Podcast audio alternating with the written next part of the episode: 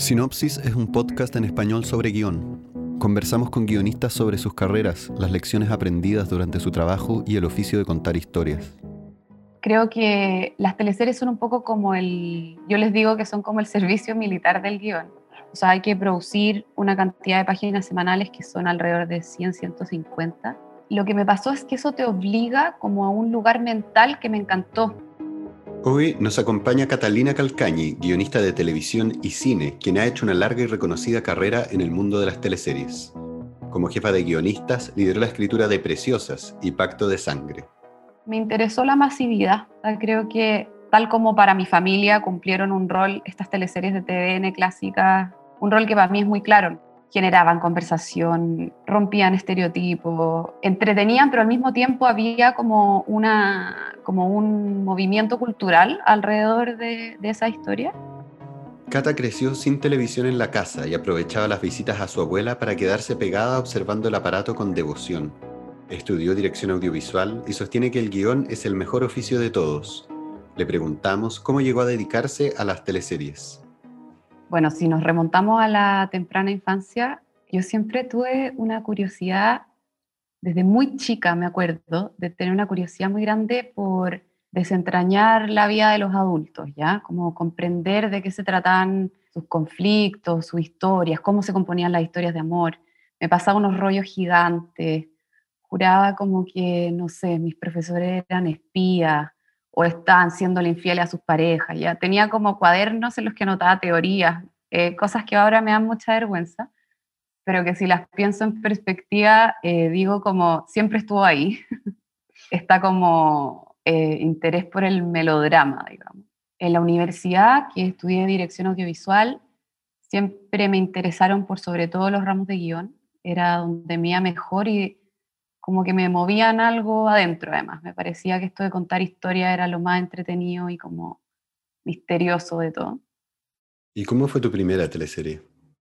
Fui ayudante de un profesor que se llamaba Julio Rojas, estuvo invitado en este podcast, gran amigo además, y con él empecé a aprender del mundo de las teleseries y en algún momento me acuerdo haber necesitado una práctica, haber hablado con él y él me dijo, ya, me acaban de pasar una teleserie para que yo la escriba y me gustaría traerte asistente. Esto era el año, ponte tú, 2009, Canal 13, un formato que habían comprado Argentina que se llamaba Corazón Rebelde. Y yo justo había visto esa teleserie en, en un contexto muy gracioso, como que mi hermana chica estaba de vacaciones en Tongoy y se iba de vacaciones a un lugar sin tele y me dijo como, yo nunca te he pedido nada en la vida, solo te quiero pedir una cosa, por favor ve mi teleserie y cuéntamela, porque estoy muy metida. Y yo estaba en Villarrica y llegaba en la playa como a tomar once y ver la teleserie de mi hermana. Y me empecé a meter, me encantó. Entonces cuando entré a este proyecto que se habían comprado, yo dije, ah, yo vi esta teleserie. Y me dijeron, no, onda, nos sirve mucho tu experiencia, cuéntanos de qué se trata, qué sé yo. Y rápidamente pasé de asistente a escribir. Entonces, como por este como hecho fortuito de haber visto esta teleserie un verano, me transformé como una especie de experta de esta historia y empecé como de haber tenido 21, 22 a escribir capítulos completos, tratando de compatibilizar esa vida escritora con la de la vida universitaria. Ahí partí. ¿Y qué te hizo quedarte trabajando en el formato? Cuando salí de la U trabajé un poco en producción, un año. No me gustó mucho la producción. Era buena, pero no me gustaba esto de tener un cargo en el que como que si hacía algo mal, como todo estaba mal y que además si hacía algo bien era como invisible. Dije, no, no, esto no es para mí. Y siempre estaba como el ruido de la historia, contar historias, contar historias. Y mm, volvió a aparecerse Julio ofreciéndome como un cargo de asistente. Él estaba en ese momento a cargo de toda la ficción que hacía el Canal 13. Yo acepté el tiro, entré como asistente y fue muy interesante porque tuve un par de años con él de solo eh, ser lectora de guiones y como hacer un poco un trabajo de consultoría siempre desde como la tripa, digamos, o sea, funciona o no funciona, qué pasa con este capítulo, cómo está la continuidad de las historias, qué sé yo, y ahí creo que agarré como una, una visión desde fuera de las teleseries que me sirvió mucho para entenderlas como desde otro lado. Y mm, en un momento una guionista, no me acuerdo si quedó embarazada o la cambiaron de proyecto, pero se abrió un cupo en un proyecto que estaban dando y me lo ofrecieron a mí una teleserie que se llamaba Las Vegas. Oye, y mm, entiendo un poco qué es lo que te gusta ¿no? del formato. ¿Qué es lo que menos te gusta del formato de la teleserie? El poco tiempo que hay para resolver ciertos aspectos con los que yo me puedo quedar atrapada. Yo igual soy bien obsesiva, entonces en algunos momentos, en algunas teleseries he tenido que tener un cuaderno en mi velador, me despierto en la noche pensando, chuta, se me fue a resolver esto con esto otro.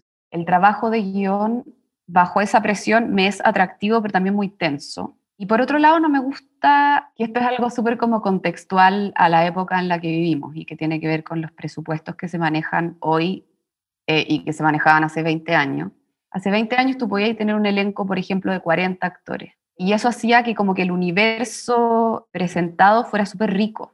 Hoy día yo tengo que generar eh, elencos de 16 personajes y eso hace como que nadie tenga hermanos, todos sean hijos únicos, huérfanos por lo demás. O sea, como que el universo familiar se achica mucho y eso tampoco me gusta tanto. Me gustaría algún día hacer una que me digan como, no tienes límite de elenco y escribe para 60 personajes. Pero bueno, ya no se da mucho. Me dan ganas de que nos hagas un breve tour de cómo se escribe una teleserie, cuáles son las etapas, cómo se organiza el trabajo, cómo se distribuyen las tareas. Bueno, las teleseries eh, parten de una idea que puede venir de muchos lados. Puede que se compre un formato eh, que se haya hecho en otro lugar o un libro, qué sé yo. Puede que un jefe te diga, oye, me interesa hablar de estos temas. O puede que te digan, tienes libertad de proponer, qué sé yo, una historia pero en general parte de la creación de una idea central, que es un conflicto que tiene por lo general una pata como romántica muy fuerte, tiene un gran misterio que resolver o un secreto que está ahí atrapado en la historia total y eh, una línea de poder, o sea, algo que está en juego, que puede ser, no sé, pues desde la empresa en Betty la Fea, la herencia familiar es típica, ¿no? Entonces, con estos tres elementos que son como el amor, el misterio secreto y, el poder, uno plantea como una idea central que tiene que ser lo suficientemente potente y conflictiva para poder desglosarse en 100 partes. En general uno piensa en 100 episodios. Después de que eso está aprobado, que será un documento de, qué sé yo, 10 páginas a todo rental, uno pasa con un equipo que por lo general son cinco personas, cinco guionistas, armar una Biblia de trabajo. Un documento que representa las reglas bajo el cual este universo va a funcionar. Entonces, inventas un mundo, inventas una historia central, haces fichas de cada personaje, pensando en que sean personajes que son distintos entre ellos que y que se complementan. En el diseño de personajes que es muy entretenido, a mí me encanta. Hay que pensar siempre que tengan como alguien a quien amar, alguien a quien odiar y alguien con quien hablar. Entonces, en este mapa de 15, que es poquito, eh, tenéis que tener a todos con, interconectados de esas tres formas. Y después presentas los, los mundos como físicos, o sea, los sets, las casas, los departamentos, si tienen o no tienen auto, más o menos cuánta plata ganan, o sea, como armar también la, la idea eh, del mundo tangible en que esto sucede. Y una vez que ese documento está aprobado, que eso ya es más largo, puede tener hasta, qué sé yo, 100 páginas, a veces se pasa a la escritura, pero lo ideal ahí es hacer una proyección. La proyección es un proceso como de dos, tres semanas, que es muy importante en que tú dices, ya, si esto va a tener 100 pasos, del 1 al 10 pasa esto, del 11 al 20, eh, del 21 al 30, etcétera, con los giros más importantes de cada, de cada movimiento. Y por lo general, tal como se hacen los guiones en cine, uno la piensa en tres actos. Entonces tú dices, ya, del capítulo 1 al 33, voy a, voy a titular así este acto, se llama, no sé, La búsqueda de la verdad. Y parto con la pregunta de quién mató a XX y al final de este acto voy a responderlo por ejemplo, para el público. El público se va a enterar quién es el asesino, pero los personajes todavía no. Entonces el segundo acto que se llama, no sé, em, la experiencia del mal, es este asesino haciendo de las suyas mientras los otros personajes no saben, qué sé yo, se irán enterando a poquito. Y el tercer acto, que culmina con la apertura de esta información, o sea, quién es el asesino para todos los personajes, es qué sé yo, la cacería. Entonces, esa etapa de proyección es muy importante porque en el fondo uno se genera un, un mapa de ruta. Muchas veces va a pasar que en el primer acto te comiste los tres actos que habíais diseñado y tenéis que inventar el segundo y el tercero, pero es muy importante saber dónde uno va. Y ya con, con esta idea de proyección, pasas a una etapa de escritura del, del capítulo 1. Siempre el capítulo 1 es el más complejo de todos porque tiene que tener un giro muy importante que le dé el puntapié inicial a la historia. Además, por estar en teleabierta y por ser este formato, como por tener este formato, las características que tiene, tú dependes de que vean el capítulo 1 casi que para seguir existiendo. O sea, hay teleseries que se han cancelado después de cuatro capítulos porque el rating no da. Entonces, bueno, este capítulo 1 tiene como mucho valor de producción, en general es donde uno concentra el gasto o sensación de gasto, como le dice un amigo, al valor de producción que son como las explosiones, muchos exteriores, las fiestas con harta gente, como esta idea de que este mundo es vasto y que todo puede pasar. En ese capítulo 1 uno se demora, qué sé yo, un, rato, unas semanas, y después de ese uno ya entra en un ritmo de producción de tres capítulos a la semana, y ahí lo que hacemos es que, por un lado, todo el equipo arma las estructuras de los capítulos, que se llaman escaletas, igual que en cine que en corto, la misma idea, que es una, un encabezado de escena, o sea, el lugar donde sucede y los personajes que participan, y después una descripción de lo que pasa en la escena. Y con ese material, el que es jefe de equipo lo divide entre el resto del equipo y cada uno dialoga sus escenas y las devuelve. Eso genera un episodio que se pega, digamos, uno recibe las escenas de los distintos escritores, las pega, las, las junta, el jefe las edita, se las manda a las contrapartes que por lo general son un director, un productor general y un productor ejecutivo. Ellos te mandan comentarios, tú haces las correcciones y ahí está el episodio. Esa es la estructura hasta el final de los tiempos. Genial. Eres un talento del tour guiado. en ese sentido suena bien intenso. Y si uno lo piensa ya, como está en la mitad del proceso, un día de trabajo para alguien que está en el guion. Es como que en la mañana están en una mesa guionista, en la tarde están escribiendo y en la noche estáis revisando, como, ah, haznos como e, esa última patita como del, como un día de trabajo. El mejor diseño al que yo he llegado es un diseño de semana en el que el lunes todo el equipo presenta ideas y pensamos cuáles van a ser los finales de esa semana. Y con eso hay unos que ya empiezan a escribir el primer episodio que se esboza ese día y hay otros que se quedan armando las escaletas de los otros dos episodios. Entonces, por lo general, es lunes a miércoles se arman episodios, desde el martes ya hay algunos escribiendo y jueves y viernes todos escriben. Y yo, como jefa de equipo, lo que trato de hacer es los jueves corregir todos los capítulos de la semana anterior, que ya te llegaron los comentarios, entregar uno y los viernes entregar dos. Nunca resulta, pero eso sería el mundo ideal. ¿Y cómo se construyen esos equipos de trabajo? Lo ideal es que el equipo se incorpore en el proceso de Biblia. La idea, la idea como primigenia se puede esbozar entre una o dos personas, pero yo creo que es demasiado importante que todos los escritores estén muy empapados de la historia. Y en ese sentido, generar este universo entre todos es fundamental. Y bueno, un equipo ideal de guion para mí debería estar equilibrado en género, ojalá.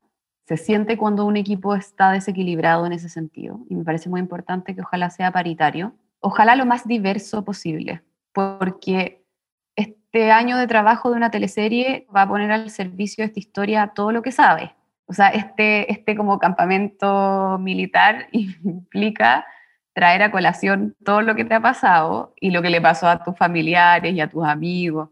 Como que uno se, se nutre mucho de las historias que cada uno trae. Entonces, si tuviéramos, no sé, cinco personas de la misma edad, todos son padres, eh, todos tienen la misma orientación sexual, todos estudiaron en la misma universidad y crecieron en el mismo barrio, te va a quedar eh, súper plana la historia. Por lo tanto, creo, creo que ese es el criterio fundamental de la construcción de equipo, que es que ojalá las voces sean lo más complementarias posible. Hablemos un poco de, pacto de sangre. ¿Qué crees tú que fue lo que hizo que conectara con la, con la audiencia? hubo como una sinergia de, varios elementos que fueron bien, bien potentes, yo creo. Por un lado, Pablo, que era este, este jefe creador de la idea, él estaba muy interesado en que esto tuviera eh, ribetes de serie de televisión. Para eso fue bastante exigente con nosotros con respecto al formato, que eso nos hizo desafiarnos mucho en términos de cómo se cuenta esta historia. O sea, no es solamente esta es la historia, sino que para contarla vamos a tener, por ejemplo, un narrador que reflexiona sobre la ética. ¿ya? Entonces, cada capítulo parte con una reflexión ética con respecto al bien y el mal. Después nos pasó que mm, él también nos propuso reuniones con una psicóloga, eso fue muy clave para armar cada uno de los personajes y para poder enfrentarse a temas súper peliagudos, porque en el fondo uno puede escribir un, psicópata o puede escribir una relación de violencia intrafamiliar, pero es mucho más rico si tienes el apoyo eh, de alguien que te dice, mm, esto pasaría así, eh, esto sí, esto no. Entonces creo que entre la, pregunta que llamó, los elementos nuevos que nos propusimos plantear y esta aproximación más como eh, desde otras profesiones, que no fuera solamente el guion, también teníamos un asesor de la PDI, entonces todo lo que contamos policialmente era súper acucioso. De hecho, fue la primera vez que la PDI prestó su nombre para un producto audiovisual. ¿Y sobre la historia misma? Creo que también hay una como que estamos en una época en que las disyuntivas morales son muy atractivas como historias y en ese sentido también nosotros nos propusimos eh, no ser moralistas, ¿ya? O sea, explorar en profundidad a estos personajes queriéndolos mucho. O sea, hicimos el ejercicio de querer mucho a nuestros asesinos psicópatas. Y eso fue difícil, pero creo que también hizo que hubiera un enganche con el público. O sea, amaban a los malos, que era una cuestión muy rara. Era como la esposa del protagonista que nosotros decíamos, o sea, ¿cómo nos van a perdonar estar haciendo una mujer así? Y la amaban, literal, onda, hay poleras de la, de la Ignacia Baez haciendo el papel. Entonces creo que por ahí también hubo como un acierto en la búsqueda de no ser, no ser nosotros los que juzgáramos, sino como proponer una historia que tenía los elementos y juzgue usted qué, qué es el bien y qué es el mal en esta situación. Interesante eso, porque yo también me hacía la pregunta si en la, mm, como en la mesa de guionistas, digamos, había momentos como de discusión ética, como de, eh, no, ya esto no lo vamos a hacer, o esto no corresponde, como había, existía esa discusión, ¿cómo ocurría un poco esa discusión?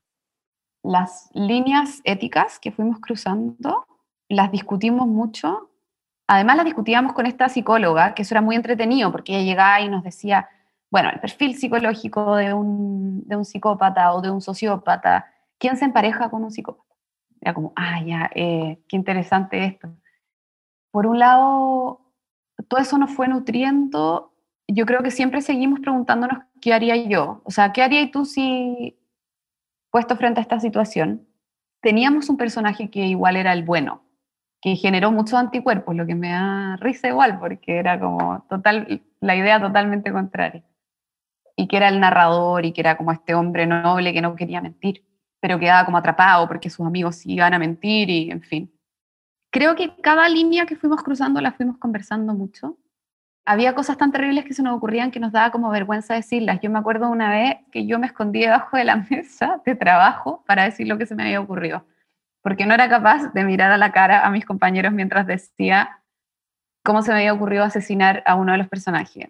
Eh, pero también creo que fue entretenido irnos soltando cada uno en, estas como posibilidades macabras también, desde la ficción, pues si finalmente la ficción sirve como para purgar esas emociones que uno nunca va a conocer o esas acciones que uno nunca va a cometer en la vida real, ¿no? La ficción es un filtro que nos permite mirar esa oscuridad, entonces creo que también fue, fue entretenido el proceso desde ese lugar, como ir empapándonos de este tono, de este tipo de persona, de este tipo de acto, y terminamos todos ya, en fin, o sea, con unas, con unas ideas horrorosas que ya nos dan risa, y era como, no, eso es mucho.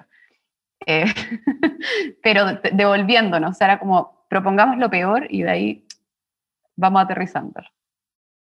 Y pensando en la escritura misma, em, ¿hay cosas que te ayuden como a escribir? O sea, ¿tienes rutinas, tienes cábalas, tienes como algún ritual? ¿O es más como que ya es tanto el, desarrollo del músculo que cualquier lugar y cualquier momento puede ser un momento en donde se escribe una escena? Yo encuentro que yo soy un desastre, como que no tengo ni rutina, ni estructura.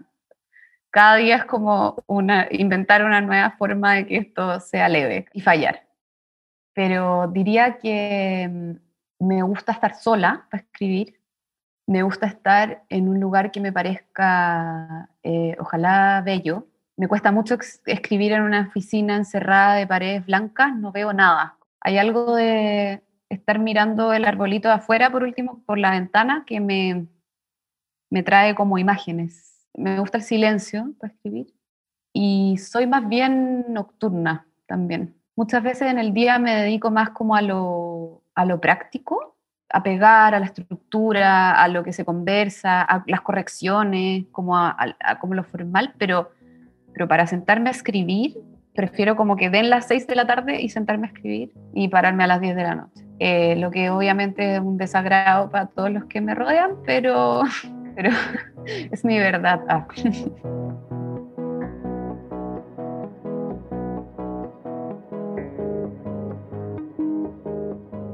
Sinopsis es producido en Santiago, Valparaíso y la Araucanía, Chile, gracias al apoyo del Consejo Nacional para la Cultura y las Artes. Si quieres saber más sobre nuestros entrevistados, encontrar links que complementen los temas que han tocado y otras herramientas para guiarte en el camino a escribir un guion, visita sinopsispodcast.org. Sinopsis es producido y grabado por mí, Antonio Luco. Matea Digital lleva nuestra presencia online. La edición está a cargo de Ismael Luco y la postproducción es de Arturo Segers. Nico Rosenberg compuso la música original. Recuerda seguirnos en iTunes, Spotify o donde sea que escuches tus podcasts. Gracias por escucharnos.